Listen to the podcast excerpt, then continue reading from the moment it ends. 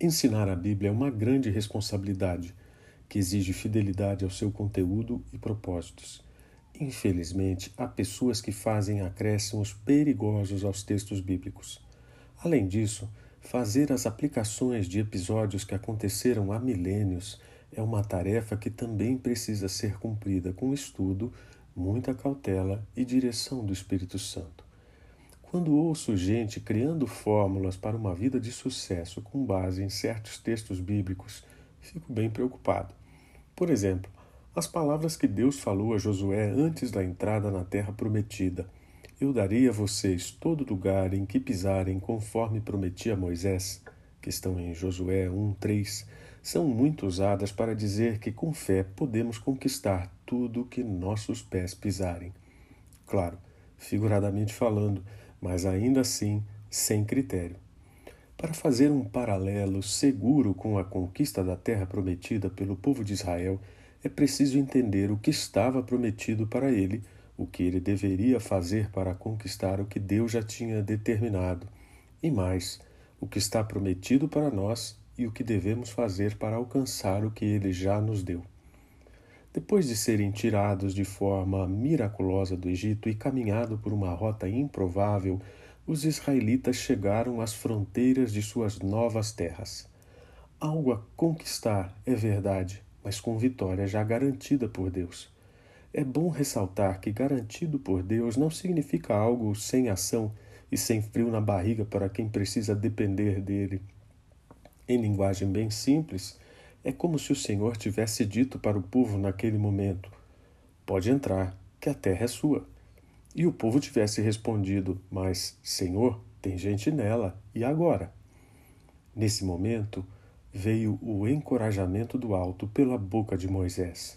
Vejam, o Senhor, seu Deus, colocou a terra diante de vocês. Vão e tomem posse dela, conforme o Senhor, o Deus de seus antepassados, lhes prometeu: Não tenham medo, nem desanimem.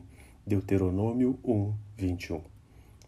Nesse contexto desafiador, surgiu a brilhante ideia de fazer uma avaliação prévia do território a ser ocupado, enviando doze homens para essa missão. Tudo leva a crer que Moisés tenha lembrado disso com certo pesar em seu discurso no final da vida reconhecendo que o plano tinha lhe agradado em princípio. A bem da verdade, não havia nenhuma razão para tal avaliação. Deus já havia prometido a conquista vitoriosa e tinha dito que a terra era boa e suficiente. A grande estratégia de alguns era, na verdade, incredulidade pura.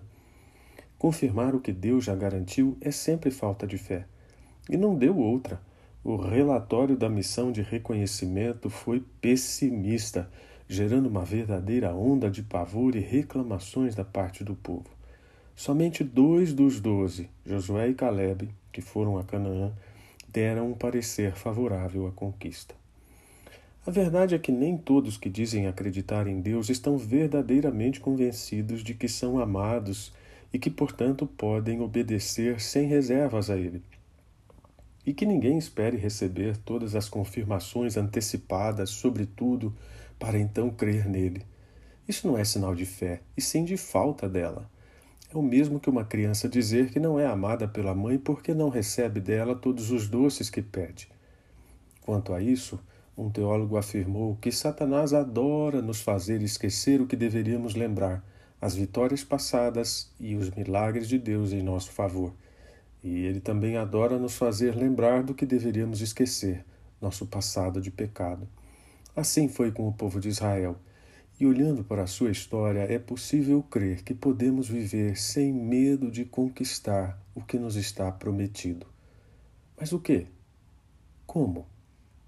Algumas dicas e alguns comentários. Deus tirou seu povo do Egito para lhe dar uma nova identidade e estabelecer com ele uma relação de exclusividade e fidelidade nós também somos chamados a uma nova identidade em Cristo e uma nova vida de relacionamento pessoal com Ele por meio de arrependimento de pecados e fé. Os israelitas foram levados para uma nova terra, onde poderiam desfrutar de muitas bênçãos. Eu e você fomos convidados a participar de um novo reino, um reino de justiça, ainda não consolidado, mas por cujos valores já podemos viver. O que nos faz ter uma dupla cidadania? Somos cidadãos deste mundo e do reino de Cristo. Alguns hebreus acharam que seria prudente avaliar o que Deus tinha prometido. Todo cuidado é pouco com as estratégias cheias de sabedoria humana. Necessárias, sim, menos quando elas desafiam o que ele mesmo já tem determinado e sua soberania. Deus lutou grandes batalhas por seu povo para derrotar seus inimigos, exceto quando houve rebeldia contra ele. Nossas guerras hoje são outras e nossos inimigos não são pessoas ou contextos terrenos. Lutamos contra tudo que se volta contra Cristo e tenta nos afastar dele em um mundo que jaz no maligno, como diz a Bíblia. Eugene Peterson parafraseou Efésios 6, 11 e 12 com as seguintes palavras: Não se trata de um jogo com amigos no fim de semana, uma diversão esquecida em poucas horas. É um estado de guerra permanente, uma luta de vida ou morte contra o diabo e seus anjos. Diante de tudo isso, posso afirmar, sem medo de errar, que podemos viver sem medo de conquistar, pensando além do que podemos ver e no que está prometido pela palavra de Deus. Se esta mensagem falou ao seu coração, entregue sua vida a Jesus Cristo e tenha um relacionamento pessoal com Ele. Quer saber como fazer isso? Quer conhecer mais da Bíblia? Terei prazer em ajudar. Envie uma mensagem para o meu e-mail. Anote aí: soudecristo@tutanota.com. Deus abençoe você.